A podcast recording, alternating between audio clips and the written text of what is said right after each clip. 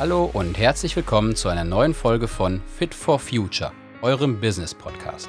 Mein Name ist Daniel Richards und ich freue mich sehr, euch regelmäßig inspirierende Gäste aus Themenbereichen wie Politik und Wirtschaft, Wissenschaft und Technologie, Sport und Unterhaltung sowie Familie und Gesundheit vorzustellen.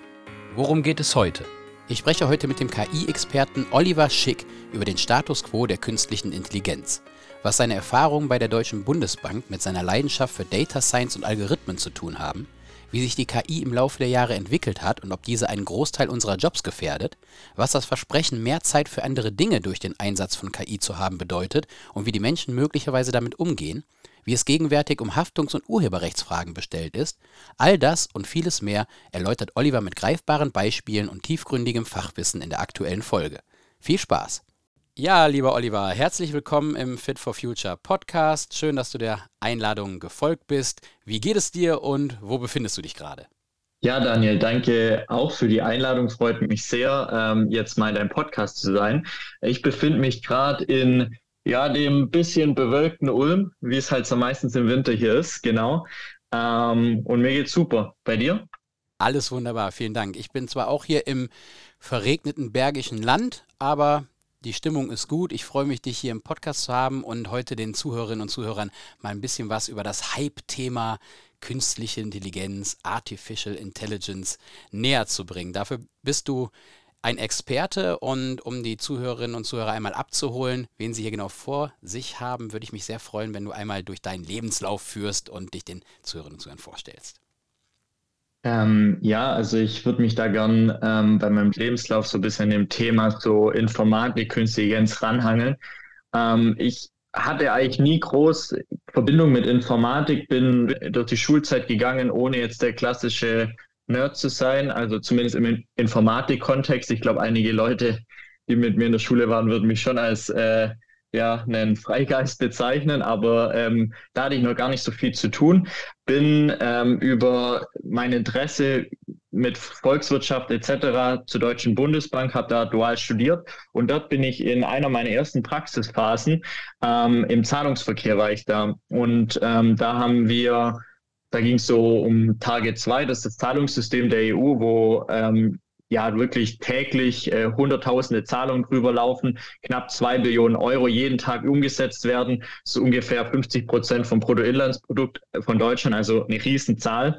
Und ähm, da ging es halt wirklich darum, die Zahlungen auszusteuern, die da irgendwie nicht so ganz koscher sind, Geldwäsche etc. Und die haben da Algorithmen benutzt. Und dann bin ich zum ersten Mal so ein bisschen drauf gekommen, oh, das ist ja super spannend und bin dann so voll in dieses äh, Rabbit Hole reingefallen ähm, und fand es super spannend. Habe dann auch beschlossen, mich dem Thema weiter zu nähern. Habe dann ähm, nach meinem Bachelor ähm, bin ich dann an der Uni Ulm, habe dann da über Datenanalyse, Machine Learning ähm, studiert, also Richtung Wirtschaftsinformatik und da voll rein, habe dann in Teilzeit äh, über Zufall äh, habe ich dann die Julia König äh, kennengelernt. Ähm, die hat gerade zu der Zeit Ehrenmüller gegründet. Ähm, das ist eine Firma, die hilft innovativen Mittelständlern, äh, KI ja umzusetzen, für diese Firmen KI umzusetzen. Und da äh, habe ich dann als Werkstudent Teilzeit gearbeitet und mittlerweile arbeite ich dort Vollzeit. Und dort helfen wir wirklich tagtäglich wirklich dem innovativen Mittelstand, weil das sind so tolle Firmen, die es gerade jetzt hier in Deutschland gibt. Wir sind vor allem in Süddeutschland aktiv, aber auch in anderen Teilen. Und wir helfen wirklich mit KI effizienter zu arbeiten, Umsatz zu steigern, aber auch ganz neue Geschäftsmodelle zu erschließen. Aber ganz wichtig, ohne selbst riesen KI-Know-how aufbauen zu müssen ähm, oder teure Fehler zu machen. Also wirklich die Umsetzung für die machen, sowohl konzeptionell als auch ähm, ja, programmiertechnisch äh, mit der ganzen Infrastruktur. Ja, sehr spannend, sehr spannend. Also man nimmt dir ab, du hast da auf jeden Fall Expertise aufgebaut. Wenn ich mich jetzt mal so reflektiere, wann habe ich eigentlich so das erste Mal von künstlicher Intelligenz gehört? Das reicht schon wirklich lange zurück. Ich glaube, das war 96. Da hat hier dieser Schachcomputer Deep Blue den Gary mhm. Kasparov, den amtierenden Schachweltmeister, geschlagen. Man hat schon gedacht, okay, da wurden halt die ganzen Themen einprogrammiert, die ganzen Schachzüge, aber trotzdem hat das Programm es dann geschafft, ihn zu schlagen und immer die beste Lösung rauszusuchen. Und jetzt ist es gerade in aller Munde, ChatGPT, Midjourney, wir kommen jetzt gleich darauf zu sprechen. Mich würde interessieren, magst du mal so ein bisschen von deinem Gefühl die Entwicklung darstellen und auch, dass der Zuhörer ein Gefühl dafür bekommt, wo stehen wir eigentlich? Ist es wirklich gerade ja. ein Hype oder ist es gerade exponentiell, was sich da tut? Ähm, ich glaube, es ist beides. Ähm, und zwar ähm, Künstliche Intelligenz hatte ich schon häufiger, also das Thema hatte ich schon häufiger in der Zeit so einen, ähm, ich nenne es jetzt mal Stufenfunktion. Also eine Funktion, die schlagartig ansteigt, dann passiert wieder eine Weile nichts und das hatten wir häufiger, ähm, schon zweimal. Ähm, so in den 50ern wurde sehr viel gemacht ähm, da zu dem Thema. Da hat es aber allerdings noch eine Rechenleistung gescheitert. Dann kam so ein KI-Winter, nennt man das jetzt, also in der, in der Community, wo sich relativ wenig dann beschäftigt haben. Dann, wie du gesagt hast, kamen die Expertensysteme auf, ähm, mit dem Schachcomputer auch. Ähm, die haben sich aber allerdings auch als sehr unpraktikabel herausgestellt, weil bei Schach ist ein einfacher ja, äh, Anwendungsfall, weil da ändern sich die Regeln nicht, aber wir leben in einer Welt, die sich stetig wandelt ähm, und ähm, da sind so Expertensysteme super aufwendig, immer die Regeln neu anzupassen, händisch, als auch ähm, ja, die passen dann nicht mehr, sind teuer, dauert lang, man vergisst es, dann werden die schlechter, man benutzt sie weniger, das ist so ein Teufelskreis. Und ähm, was immer gefehlt hat, war so die die Fähigkeit, viel Rechenleistung zu machen und die ganzen, äh, also ver zu verarbeiten und die ganzen ja, neuen Dinge, die jetzt die letzten, sagen wir mal, fünf bis zehn Jahre viel jetzt da aufkam. Klar, ChatGPT ist gerade in aller Munde, aber davor gab es schon super interessante Sachen, wie zum Beispiel bei Go. Und das ist ein Spiel aus dem asiatischen Raum, wo es deutlich komplexe Regeln gibt, wie beim Schach. Und da ähm, wurde auch schon eine KI entwickelt, die das so schlägt. Also ich sage jetzt mal, es ist jetzt gerade ein Hype und ich glaube, der wird wieder abflachen, aber nur die nächste, die nächste Stufe kommt deutlich schneller und wird wieder deutlich höher. Also die Stufen werden deutlich, werden über die Jahre hinweg, glaube ich, immer enger, also immer neue ähm, Sachen und wenn man dann rauszoomt, so das Big Picture sieht, dann sieht es aus wie eine exponentielle Kurve. Das ist auch bei vielen Sachen so. Selten ist so, dass es so ein linear, also linear exponentiell, sondern es sind immer so Stufen, die dann aber im Big Picture so aussehen, als würde es nur nach oben gehen. Ja, hast einen guten Punkt gemacht. Wenn ich ja jetzt drüber nachdenke, stimmt, das ist eher einseitig und reagiert dann nicht damals dieser Schachcomputer. Bei Go, das kenne ich auch, das Brettspiel, da hast du recht, das ist deutlich komplexer.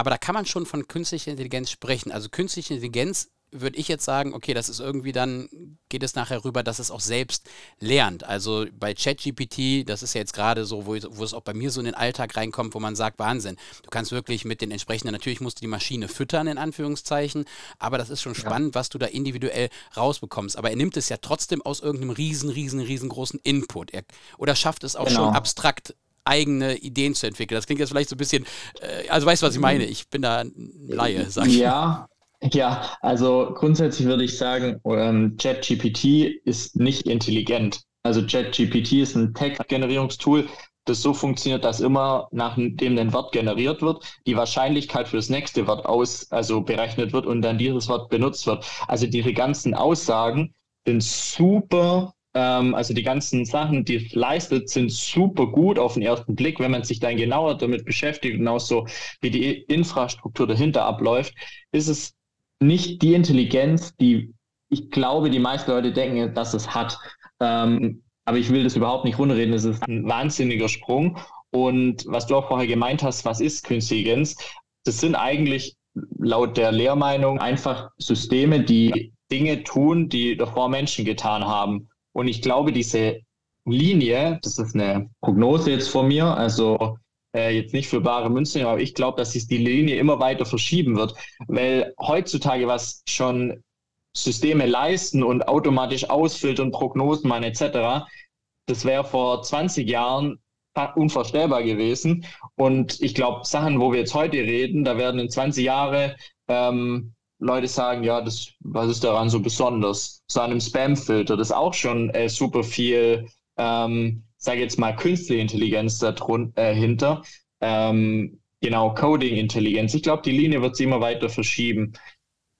Ja, also Prozessautomatisierung, so ein bisschen, wie du es beschrieben hast, früher auch schon. Also erstmal, da wird der Mensch ersetzt die, beziehungsweise die Maschine ersetzt den Menschen. Das war immer so ein Thema. Ne? Jetzt siehst du auch, es kann schon stark helfen. Es disruptet auch viele Anwendungsbereiche und Jobs. Also man kann ja da wirklich auch schon Probleme in Anführungszeichen lösen, aber die löst mhm. man in dem Fall nur, weil die Maschine eben auf dieses unendliche, würde ich fast sagen, Wissen zugreift und der Mensch eben länger brauchen würde, um diese Sachen alle so zusammenzutragen. Man kann ja jetzt sagen, irgendwie bei Midjourney ist ein tolles Programm über Discord, wer das mal testet, ich kann das mal unten rein verlinken, wo du auf einmal sagst, mal mir mal irgendwie ein Bild mit einer Frau, die ängstlich ist, mit roten Haaren, die von der Polizei verfolgt wird, irgendwie die und die Anmutung und dann kriegt man da eine unfassbar gute 4K, wenn man das will, Grafik ausgespuckt in Sekunden, wo ich mich frage, brauche ich eigentlich noch einen Grafikdesigner? Und da kommen wir gleich auch schon zu dem, zu dem nächsten Punkt, beziehungsweise mach erst, machen wir erstmal diesen einen Punkt fertig, aber wo es dann nachher darum geht, was kann die Maschine denn schon besser als der Mensch und wo kann der Mensch sich überhaupt noch auch ein Künstler abheben? Ne? Viele Künstler sagen mir beispielsweise, naja, da ist jetzt aneinander geflanscht, die Frau, der Hintergrund, die Maus und irgendwie ängstliches Gesicht, aber so diese ganze Aussage, diese Emotion, die ich irgendwie transportieren will, ist eigentlich gar nicht drin. Ne? Was, was, was ist die Aussage, sondern du hast die Maschine ähm, gefüttert. Ich will jetzt nicht direkt zwei Sprünge machen, vielleicht, wie, wie ist deine Meinung dazu? Ja, also ähm, grundsätzlich würde uns die Künstliche Intelligenz definitiv helfen, im Privatleben, aber auch im Arbeitsleben deutlich effizienter zu machen. Also es gibt jetzt schon viele Programmierer, die ChatGPT dazu nutzen, mal so das Grundgerüst zu bauen von ihrem Code und die das dann auch anpassen. Oder Texter, äh, Marketing-Texter, die sagt, okay, ich habe jetzt die und die Aufgabe für einen irgendwie Telekommunikationskonzern, eine Anzeige zu machen, soll witzig sein, etc. Die nimmt das als Grund Konstrukt ändert es noch ein bisschen ab. Ähm, Gerade in den USA ist das Thema so Anwaltsersatz relativ hoch, so im, im juristischen Bereich. Also grundsätzlich so Wissensarbeiter werden dieses Tool auf jeden Fall nutzen, um effizienter zu werden. Wobei ich auch sagen muss, viele Technologien haben uns schon versprochen, mehr Zeit zu haben. Das ist immer das Versprechen von neuen Technologien. Das Auto, Flugzeug im örtlichen. Der Fernseher bringt die Welt in, in unser Wohnzimmer, Telefon- und Videocalls, wie, wie wir es jetzt auch gerade machen, Social Media versprechen uns ja immer Zeit zu sparen. Ähm, aber was passiert? Wir planen uns immer mehr rein. Also wir planen dann immer, okay, ich kann mich mit dem treffen, der sitzt jetzt gerade wie du in Bergisch Gladbach. Nachher telefoniere ich mit jemandem, der sitzt gerade in äh. Wenn ich das physisch machen würde, würde es ewig lang dauern. Ähm, und so kommt so die Illusion rüber, die Leute suchen, ah, das macht mich effizienter. Aber weil ja dann alle effizienter werden, will man ja dann immer noch mehr, so tickt der Mensch, mehr machen. Und somit kommt es so ein bisschen zu einer Zeitillusion. Das finde ich immer ganz lustig, aber das ist so ein kleiner Schmankel. Was du jetzt vorher gemeint hast mit der Automatisierung, ähm, definitiv wird KI uns helfen, ja, in unserer Arbeit uns zu assistieren, mindestens. Äh, teilweise natürlich auch ersetzen. Ähm, ersetzen gerade in eher unkritischen Bereichen, also zum Beispiel, wenn es nicht um Leben und Tod geht äh, oder um ganz viel Geld, kann zum Beispiel beim Content Creator da kann nicht so viel passieren, wenn er jetzt keine rassistisch, sexistischen Sachen macht vielleicht kommt der Post nicht so gut an. Klar ist nicht gut, aber wenn man so äh, überlegt im Bereich ähm, Medizin, ähm, Flugverkehr, also generell Verkehr, ähm, ist ja schon schlimmer, wenn da ein Fehler passiert. Die KI kann natürlich aber auch viel da besser machen. Das Problem ist nur, da gibt es viele Studien dazu, Verhaltensstudien, dass Künstliche Intelligenz tausendmal, also hunderttausendmal besser sein muss als der Mensch, damit der Mensch akzeptiert, ähm, man sieht es ja bei dem autonomen Fahren, wenn einmal ein Softwarefehler bei Tesla ist, gleich alle, oh, was ist da los? Aber täglich sterben tausende Leute, weil sie am Handy waren, betrunken gefahren sind, übermüdet etc. Kann da nur die Webseite, die finde ich eigentlich ganz äh, cool, das heißt Jobfotomat.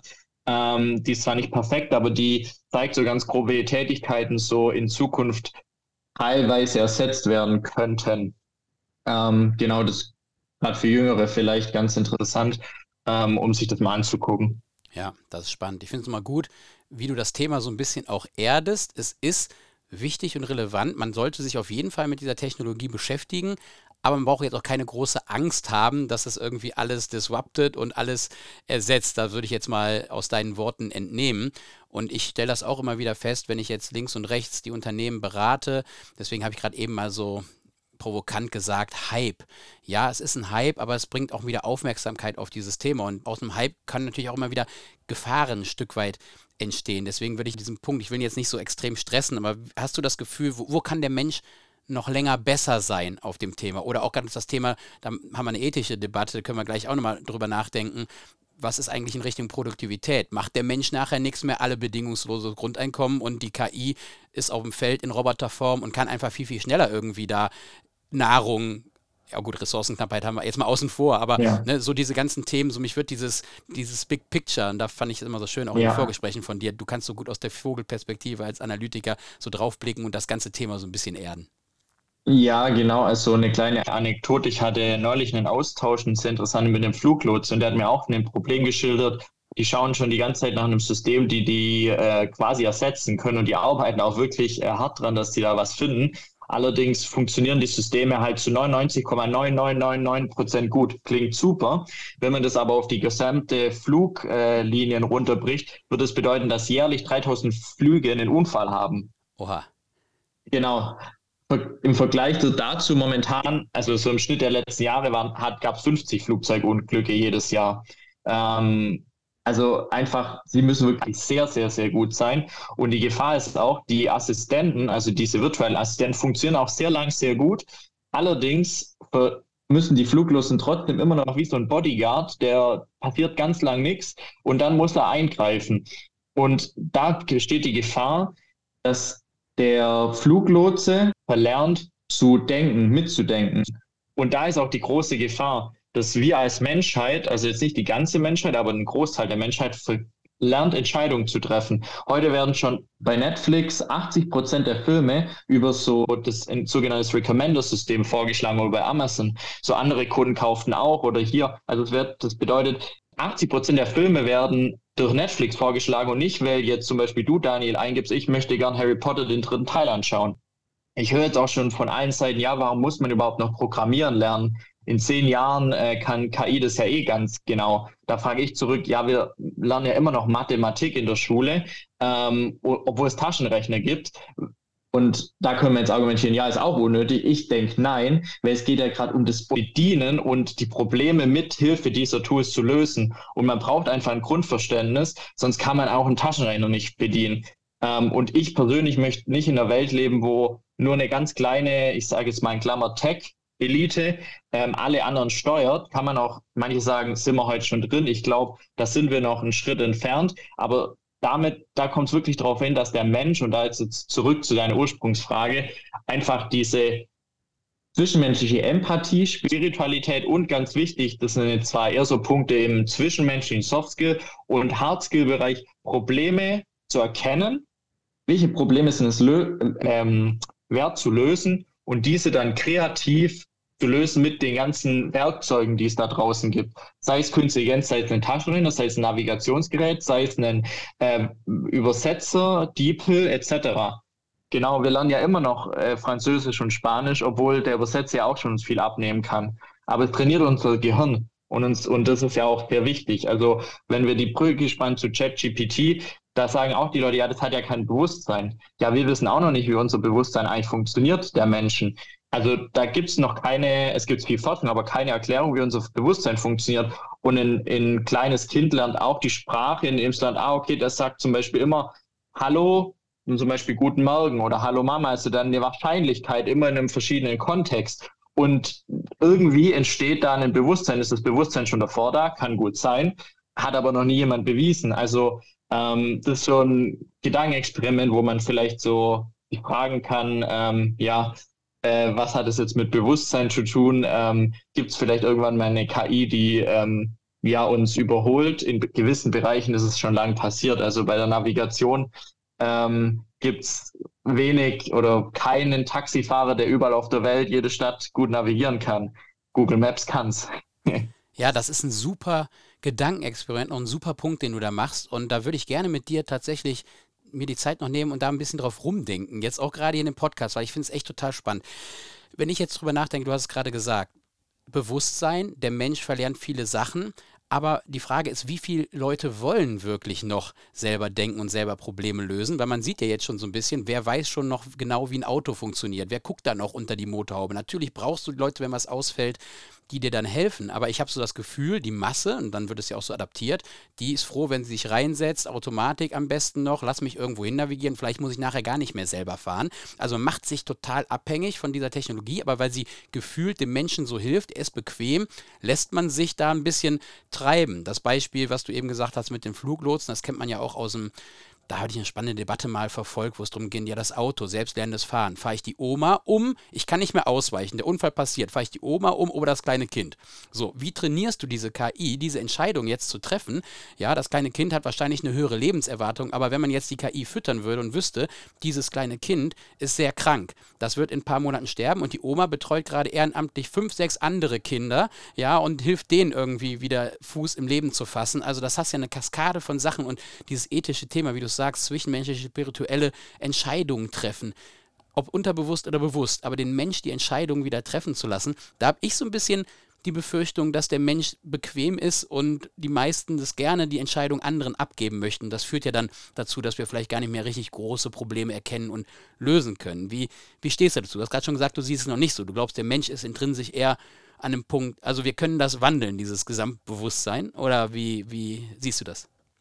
Der Mensch ist schon bequem natürlich. Er sucht nach bequemen Möglichkeiten, aber gleichzeitig möchte der Mensch auch immer wachsen und das ist so ein Widerspruch. Das sieht man vielleicht manchmal bei sich selber ähm, im Alltag, dass man auf der einen Seite irgendwie wachsen will, neue Sachen lernen will, ähm, Sport machen will, aber irgendwie ist man dann doch bequem. Also es ist definitiv, das schneidet sich halt und leider ist es so, wenn man so die Eisenhower-Matrix kennt mit dringlich, wichtig etc., dass halt dieses Wachsen, was sehr wichtig ist für den Menschen ist, aber nicht dringlich. Und das Bequeme ist überhaupt nicht wichtig, aber es ist sehr dringlich. Fühlt sich zumindest so an. Und deshalb neigen wir Leute, Menschen dann halt schon eher zur Bequemlichkeit ähm, und sind dann aber trotzdem unzufrieden, weil wir das Wichtige gar nicht ähm, erledigen. Ähm, Gerade zu Social Media, super Beispiel. Es hilft uns zwar mit vielen Leuten connected zu sein, aber ich möchte gar nicht wissen, wie viel Millionen Lebenszeitstunden da jeden Tag äh, in den Topf fallen, umgerührt werden und nie mehr da rauskommen.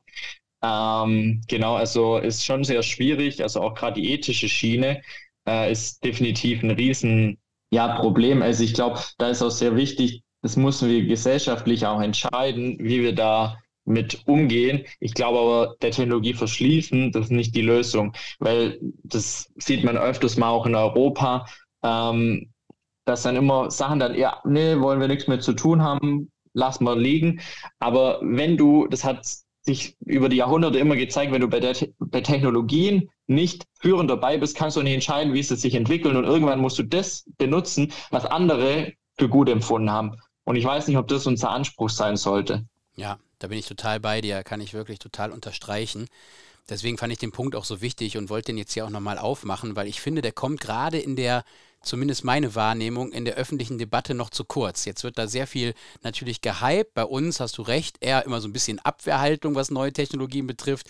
Ich meine, ich habe dich ja nicht umsonst hier als Gast auch eingeladen. Du bist ja Blockchain- und KI-Experte. Jetzt kommen da zwei Buzzwords zusammen, wo viele schon draußen sagen, boah, das ist schon so weit weg. Und ähm, auch für mich natürlich dann immer noch ein Bereich, wo man sich dann einarbeitet und neu lernt. Und das finde ich auch bei dir spannend. Du bist ja im Angestelltenverhältnis bei Ehrenmüller, dass ihr das auch einordnet.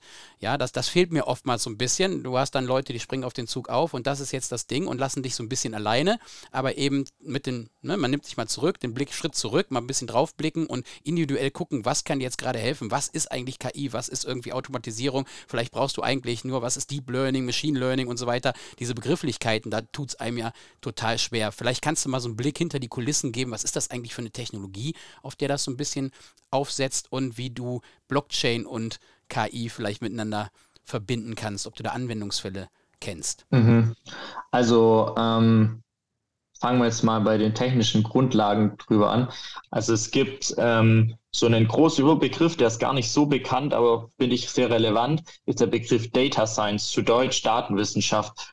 Das ist ein riesiger Überbegriff, und in diesem Überbegriff, da stecken also jemand, der eine Excel-Liste erstellt und da irgendwie eine Summe ausrechnet, der macht schon was in Richtung Datenwissenschaft. Er generiert Wissen anhand von Daten. Du hast ganz viele Umsätze über den Tag. Jetzt fragt dich dein Chef, ja, wie viel Umsatz haben wir denn heute am Tag gemacht? Und dann guckst du rein in deine Liste.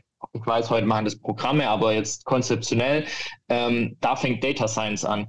Und in diesem Bereich Data Science gibt es eine Unterkategorie und die ist der große Begriff Künstliche Intelligenz. Also Systeme, die ein bisschen smarter sind, die auch vielleicht selber Muster erkennen können. Und da kommen wir zu dem, zu einem Bestandteil von Künstliche Intelligenz, das sogenannte Machine Learning. Ähm, da lernt im Gegensatz zur klassischen Programmierung mit den Expertensystemen, die wir vorher angesprochen hatten, so zur Abgrenzung die Expertensysteme, die würden, da werden Regeln fest einprogrammiert. Wenn der Kunde über 40 ist, wenn er männlich ist, wenn er an einem Mittwoch reinkommt, dann mach, schlag ihm diesen Rabatt vor.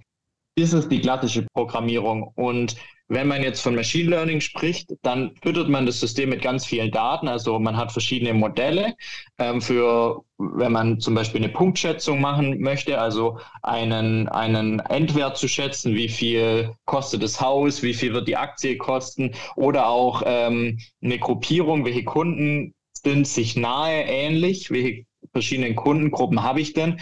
Und um das zu machen, füttert man verschiedene Modelle mit Daten, wo zum Beispiel drin steht, okay, ich habe ganz viele Kunden mit Alter, mit Geschlecht, mit Tagesuhrzeit, wann die reinkommen, vielleicht sogar mit Beruf, alle Daten, die ich so zur Verfügung habe. Vielleicht regnet es draußen und dann rausstellen, okay, dann vielleicht eine Absatzprognose für meine Eisdiele zu machen oder meine Bäckerei oder auch für meinen äh, ja, Automobilzulieferer solche Sachen zu machen, also die Kundengruppen zu sagen, also bei Machine Learning wird, werden die Regeln nicht vorgegeben, sondern sie ergeben sich aus den Daten, die reinfließen.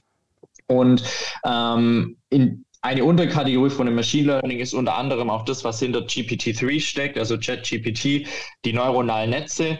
Ähm, da geht es einfach darum, ganz konzeptionell gesprochen, dass du die, das, die Funktionsweise des Gehirns imitiert mit verschiedenen Synapsen, äh, wie die verbunden sind, wie stark auch die Verbindungen sind. Und äh, die sind super, wie auch das menschliche Gehirn, super wandelbar und können sich auch auf neue zukünftige Sachen einstellen. Also wenn sich, wenn du heute eine fixe Regel einprogrammierst, ändert sich das ja in der Zukunft vielleicht wieder, weil sich ein Kundenverhalten ändert.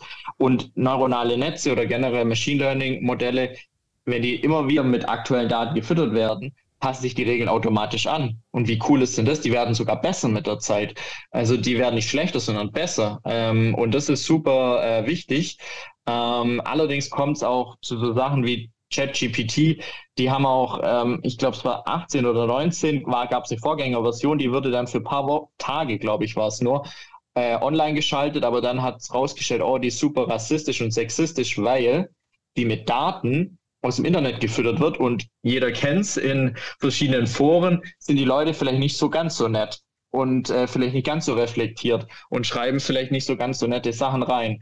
Deshalb zeigt dieses Beispiel, dass gute Daten, verlässliche Daten und gute Daten sehr wichtig sind. Und da kommt die Blockchain-Technologie ins Spiel. Weil die Blockchain-Technologie, die schafft es, Daten zu ja, validieren, aufzuzeichnen, ohne dass es veränderbar ist. Und somit für einige Anwendungsfälle ist es sehr nützlich, damit dann die KI diese Daten bewertet, versteht ähm, und Entscheidungen treffen kann und gewisse Muster erkennen kann. Also so sagen wir mal, die Blockchain und KI, das ist so ein bisschen wie das Yin und das Yang. Äh, also die wechseln sich so ab und ähm, die bedingen sich nicht zwangsläufig. Also es gibt Anwendungsfälle, da brauchst du für eine KI keine Blockchain. Es gibt aber schon Anwendungsfälle, gerade im Gesundheitsbereich, im Finance-Bereich, wo ganz neue Geschäftsmodelle möglich sind, Richtung Privacy auch, also Privatsphäre und auch ähm, Effizienzgewinne, gerade äh, in der Finanzwirtschaft. Äh, Total sinnvoll, was du sagst. Jetzt habe ich es auch verstanden, tatsächlich. Auch erstmalig so richtig. Macht auch Sinn. Durch die Zensurresistenz der Blockchain kann ich eben dafür sorgen, dass da für wichtige Outputs, die ich halt irgendwie brauche, dass da kein Schmuh in Anführungsstrichen drin ist oder eben falsche Informationen, die ich dann so aus dem Netz ziehen kann. Kann man so ein bisschen das so sagen? Das kann man so sagen. Also stellen wir uns mal vor, ähm, man hat äh, mit, ein Patient kommt rein ähm, zum Arzt und der hat schildert so ein bisschen seine ähm, Symptome ähm, und ja, man kann zwar die digitale Patientenakte, wenn die mal irgendwann bei uns in Deutschland mal eingeführt wird, ähm, in Estland gibt es zum Beispiel schon eine Gesundheitsakte, die auf der Blockchain basiert. Und was da super cool ist, ähm, also unsere europäischen ja, Nachbarn nicht ganz, aber mit EU-Länder sind da schon sehr weit. Ähm, da gibt's ähm, die Gesundheitsdaten werden in Estland auf einer Blockchain gespeichert und die sind, jeder Arzt kann darauf zugreifen, wenn es Notfall gibt. Wenn dann aber ein Arzt einfach darauf zugreift und er nicht nachweisen kann, dass es Notfall war, verliert er seine Lizenz in diesem Land. Das bedeutet, die, ähm, es können nur gewisse Nodes, also Ärzte darauf zugreifen auf diese Daten, die da drin gespeichert liegen, aber er verliert seine Lizenz, wenn er darauf zugreift. Also ist die Privacy gesichert. Und dann kann man mit zum Beispiel künstlicher Intelligenz, gerade bei, es ist eine Patientin, die klagt über Rückenschmerzen. Bei, ähm, wusste ich auch nicht, meine Freundin studiert Medizin, die hat mir das zum Beispiel mal erklärt, dass die ganzen Medizinlehrbücher sich sehr auf Symptome bei Männern fokussieren, auch die ganze Medikamentenentwicklung. Und Rückenschmerzen ist, zum, ist bei Männern jetzt gar nicht ein riesen Warnsignal. Bei Frauen allerdings, und es wird häufig leider übersehen, ist es ein gerade bei Älteren ein hohes ähm, Risiko für einen Herzinfarkt. Und stellen wir uns mal vor, dass eine KI gerade auf diese Randfälle hin, dann sagt hier Arzt, ich weiß, es sieht nicht danach aus, aber guck mal nach einem Herzinfarkt. Er untersucht sie dann auf den Vorschlag der KI hin und sagt, ja, okay, stimmt, das macht Sinn weil ein Arzt kann nicht an so verschiedene Randsachen denken, gerade in der Radiologie, da gibt es so viele verschiedene Anwendungsbeispiele. Und dann sagt die, die KI, guck mal nach Herzinfarkt, Arzt findet das dann raus oder kann es auch ausschließen. Aber das ist doch genial. Also so soll es doch eigentlich laufen. Private Daten, die, wo man selber die, ja, zulassen kann, beziehungsweise selber die Kontrolle drüber hat und dann eine KI, die vielleicht auch Ärzte oder Entscheider generell in jedem Bereich vielleicht darauf hinweist, hier, schau mal da noch drauf, das hast du vielleicht gerade nicht auf dem Schirm, weil es nicht in deinem Lehrbuch als Nummer eins drin steht. Ähm, aber schau doch mal. Hochinteressant wirklich hochinteressant, wenn man darüber nachdenkt. Genau, die Zensurresistenz, die Hoheit der Daten, die weiter beim Patienten liegen. Das Thema Privacy hast du gerade genannt. Also ich, wenn ich das jetzt mal so weiterdenke, dann ist dann der Arzt, der, dem du auch nicht dich immer vielleicht, oder der Arzt wechselt und du denkst dir als Patient, Mist, ich will mich gar nicht so sehr offenbaren, meine ganze Geschichte nochmal wieder kauen. Ich habe da vorher so ein Vertrauensverhältnis aufgebaut und jetzt ist das eine neue Person. Manche trauen sich vielleicht dann gar nicht mehr zum Arzt zu gehen, wenn sie aber wissen, ich gehe dahin, die KI kennt meine Geschichte, aber die erzählt sie nicht weiter irgendwo rum. Die Privacy ist gesichert und der Arzt kann vertrauen, dass die KI die ganze Vorgeschichte kennt und einen super Lösungsvorschlag zur Hand nimmt. Da macht er noch eine kurze Anamnese und gibt direkt das richtige Präparat vielleicht raus oder den richtigen Lösungsvorschlag. Also finde ich super, habe ich so noch gar nicht durchdacht und macht total Sinn. Echt spannend. Vielen Dank für die Einblicke. Ja, da gibt es auch noch super viele andere äh, Anwendungsfälle. Also gerade im produzierenden Gewerbe auch, wenn automatisch abgelaufene Produkte zurückgerufen werden, können, die weiß genau, wo die wahrscheinlich liegen, in welcher äh, Region in der Kreditprüfung, dass automatisch äh, sogenannte Smart Contracts auf der Blockchain gewisse Sachen ausführen, sobald das Haus vom Notar unterzeichnet ist. Übrigens, Notar ist auch so ein Ding, über Blockchain kann das auch sehr gut, zumindest so Einfallsachen wie eine Grundstückübertragung automatisiert werden.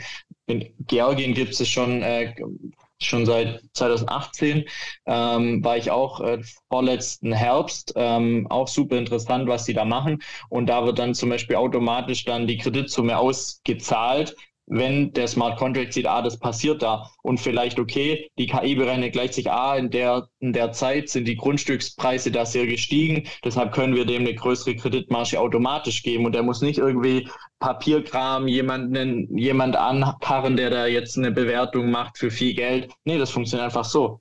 Ja, das ist echt stark.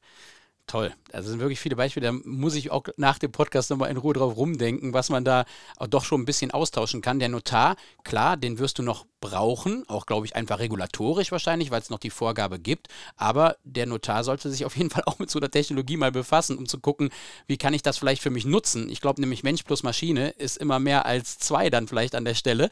So, das ist so vielleicht auch die Aussage, die ich jetzt so gerade zusammenfassend da, da nehme. Man muss offen sein, man muss mit der Zeit gehen auf jeden Fall. Also nicht mit der Zeit gehen, sondern mit der Zeit gehen. Das ist wichtig, dass man sich die Themen irgendwie drauf schafft. Jetzt hast du gerade von vielen tollen Anwendungsbereichen gesprochen. Du hast eben das Thema Ethik auch schon aufgemacht. Ist natürlich auch eine Debatte, aber siehst du gerade noch Hürden? Was haben wir denn noch für Hürden? Man hört ja auch viel von Quantencomputing und Nanobots und Neuralink und irgendwie gefühlt geht alles so dahin, dass der Mensch, das hatten wir jetzt eben, da wiederholen wir uns ein bisschen, dass er gar nicht mehr so selbst groß nachdenken muss. Aber kannst du vielleicht mal so einen Abriss geben, wie stehen wir deinem Gefühl nach jetzt gerade in der, in der Technologie? Wo stehen wir? Stehen wir am Anfang oder sagst du, das ist jetzt wieder, wie du eben das mit den Treppen formuliert hast, ist jetzt gerade, sind wir in der Phase, wo jetzt ein, zwei Jahre wieder viel passiert und dann eigentlich eher ein Stillstand reinkommt. Stillstand ist auch das falsche Wort. Es ist eher ein Wahrnehmungsstillstand. Also es ist nicht, dass in der Zeit wenig passiert, sondern dass es halt nicht so an die Oberfläche schwappt. Ähm, das ist so ein bisschen wie so ein Eisberg, der im Wasser ist. Du siehst vielleicht nur eine kleine Spitze oben, aber unten äh, bewegt sich da richtig was. Ich glaube, große Hürden ist definitiv das Thema Haftung. Ähm, wer haftet eigentlich dann für Aus Outputs, also Entscheidungen, die von KI ähm, beeinflusst werden? Deshalb auch vorher mein Beispiel mit dem Arzt. Die KI sagt nicht, es ist ein Herzinfarkt, sondern sagt nur, lieber Arzt, es könnte eine, mit einer hohen Wahrscheinlichkeit das sein. Schaut es doch mal bitte nach. Ähm, so kann man das ein bisschen umgehen. Ähm, und natürlich auch Bürokratie. Das ähm, sieht man ja, es gibt immer mehr Bürokratie, die versucht, die Illusion einer Kontrollierbarkeit zu geben. Ähm, es ist aber meiner Meinung nach nur eine Illusion.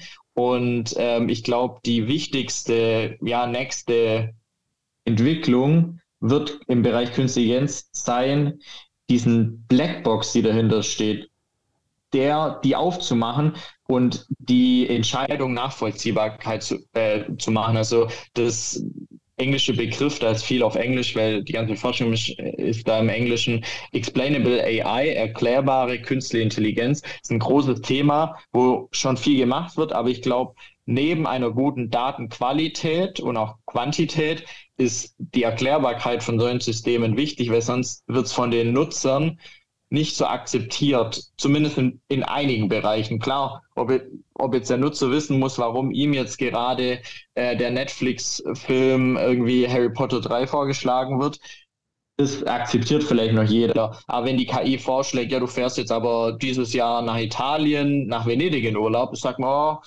warum eigentlich? Oder ja, du, du machst jetzt die und die Chemotherapie, weil die am besten ist, da wird es schon richtig wackelig. Also das sind so ein paar Stufen. Und ähm, ich glaube, wenn man nachvollziehen kann, okay, die Künstliche Intelligenz sagt, du sollst diese Chemotherapie machen und das steckt hinter dieser, äh, diese Faktoren sind eingeflossen mit so und so einer Gewichtung, dann kann man sich da auch mehr, da fühlt man sich auch wohler damit, mhm. glaube ich, ist ähm, einfach ein Gefühl auch so ein bisschen. Ich glaube, das ist der nächste Schritt, den man nehmen muss. Ähm, sonst wird es einfach mit, das sehen wir auch in der praktischen Arbeit bei Ehrenmüller, dass einfach auch das sehr wichtig ist, die Mitarbeiter da auch mitzunehmen in Unternehmen, ähm, damit die es auch das System nutzen und es nicht als Gefahr sehen, sondern eher als Bereicherung.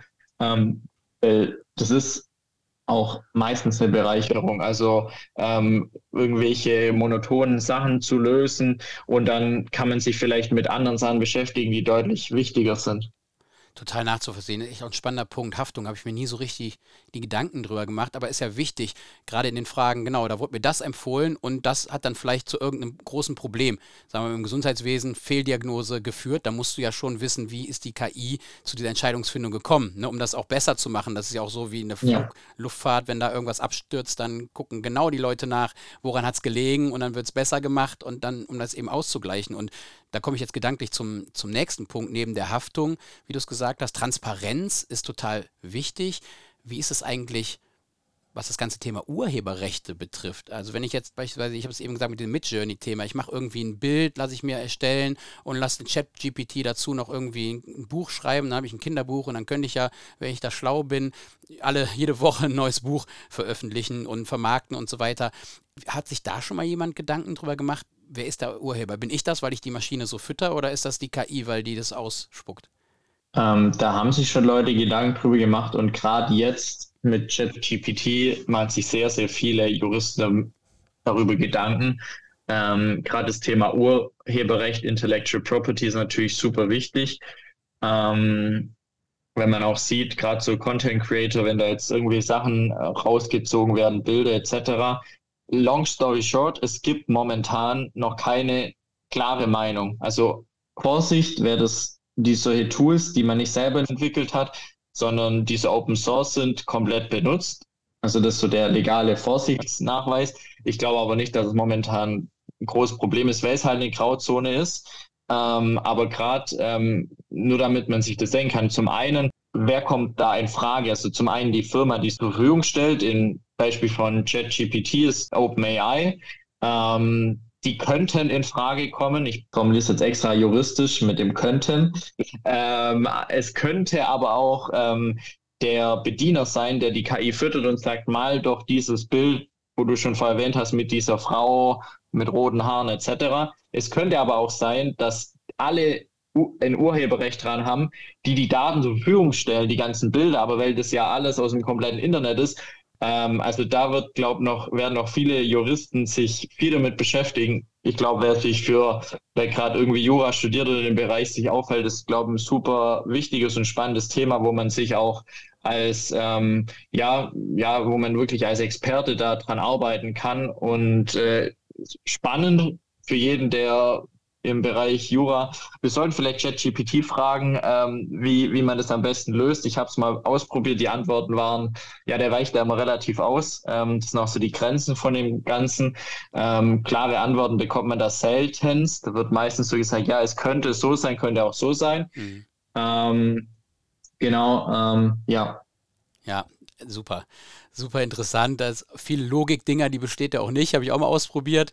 Äh, da gibt es auch ganz, ganz lustige Antworten auch von ChatGPT. Aber ich kann eigentlich auch wirklich jedem nur ans Herz legen, damit einfach mal ein bisschen rumzuspielen. Ja, losgelöst von diesen rechtlichen Fragen. Da einfach, dass man sich so ein bisschen mit dieser Technik beschäftigt. Du hast es gesagt, die Mitarbeiter in Unternehmen müssen da mitgenommen werden. Wenn die sich dagegen sträuben, dann hat man auch kein Wachstum wahrscheinlich. Ne? Ich glaube schon, dass jetzt, wenn Europa eine Gegenwehr irgendwie zeigt, ich meine, das ist nicht aufzuhalten, aber dann hast du dann einfach nachher wieder ein riesen Wettbewerbsnachteil. Mit Blick auf die Uhr, ich könnte noch stundenlang mit dir, Oliver, oder dir zuhören, ja, von dir, von dir lernen. Vielleicht, wenn man so einen kleinen Ausblick gibst, auch für die Zuhörer, Glaskugel, ja. was glaubst du, was wird so uns die nächsten Jahre, du hast ja gerade schon erwähnt mit vielen tollen Beispielen, was glaubst du, was ja. so sehr kurzfristig und vielleicht auf lange Sicht ein Anwendungsbereich ist, den jetzt die Masse, sage ich mal, noch gar nicht so auf dem Schirm hat? Sehr gute Frage, Daniel. Ähm, ganz aktuell würde ich sagen, was sehr relevant ist für uns in Europa, ist der sogenannte AI Act.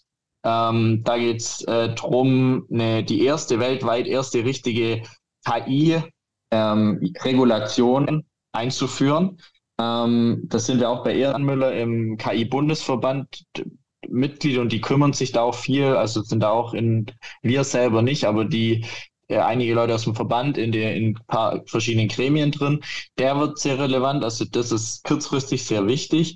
Ähm, was auch super interessant ist, ist das Projekt äh, in Europa Gaia X. Da geht es darum, um die ganzen Daten, die wir in Europa haben, wirklich in so eine eigene Cloud-Infrastruktur zu machen, eine Datenökonomie zu schaffen, damit die Unternehmen, wir haben hier gerade im, ich glaube im B2C-Bereich sind wir in Europa relativ auf verlorenen Posten würde ich mich sogar aus dem Fenster lehnen. Aber im B2B-Bereich, gerade im in äh, Industriebereich, haben wir gerade in Deutschland super viel Daten und die, wenn man die noch schafft, vielleicht auszutauschen, dass man auch vielleicht Geld dafür bekommt, dass zum Beispiel VW mit BMW seine Daten teilt. Heute unvorstellbar.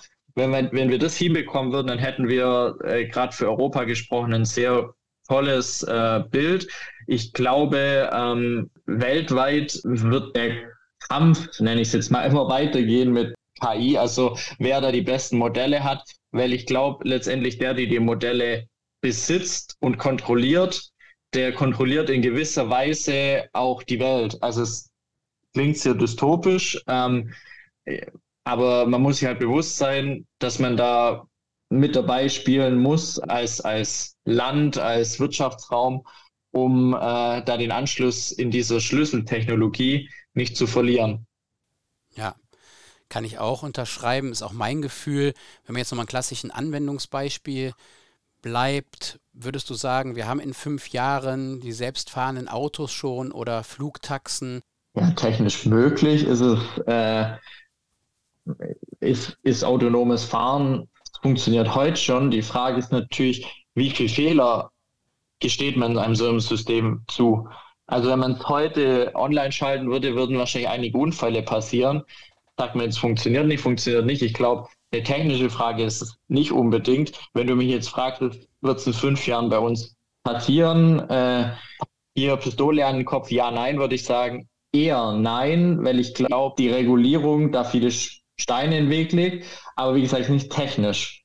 Ähm, aber ich hoffe, dass ich mich da irre. Wenn ich mich irre, bin ich auch äh, froh. Nicht, weil ich sage, Fortschritt um jeden Preis, gar nicht, sondern weil ich einfach glaube, dass man auch was wagen muss. Und wenn man in die Vergangenheit schaut, die, das, was gerade in, in, Deutschland der ganz, die ganzen Firmen, die jetzt die Wirtschaft treiben, die haben auch Risiken auf sich genommen, als das Auto eingeführt wurde. Ich glaube, in England war das, ich glaube, bis irgendwie ins 20. Jahrhundert glaube 1905 oder so irgendwie so, da mussten noch Leute mit roten Fahnen vor den Autos rumlaufen, um Leute zu warnen, dass ein Auto kommt. Dann haben, haben Leute gesagt, boah, mir wird schlecht über 30 km/h, das ist ja das Teufelszeug, Bahn, was, was wollt ihr damit, Eisenbahn? Ich sage jetzt mal so, das sieht man halt so, okay, man muss manchmal vielleicht mal was wagen und sind Autounfälle passiert? Ja. Wird es mit KI alles laufen? Nein, sicher wird nicht auf äh, das erste alles laufen. Aber ich glaube, man kann versuchen, in so kleinen, so in einem geschützten Bereich mal damit anzufangen. Man muss ja nicht gleich in ganz Europa. Man kann sagen, hier, man probiert es mal in dieser Stadt. Also gerade hier in Ulm hat Mercedes auch viel autonomes Fahren forschen, die viel zu sagen, hier, wir, starten mal mit, mit dieser Stadt ähm, und weiten das aus und machen das bisschen größer.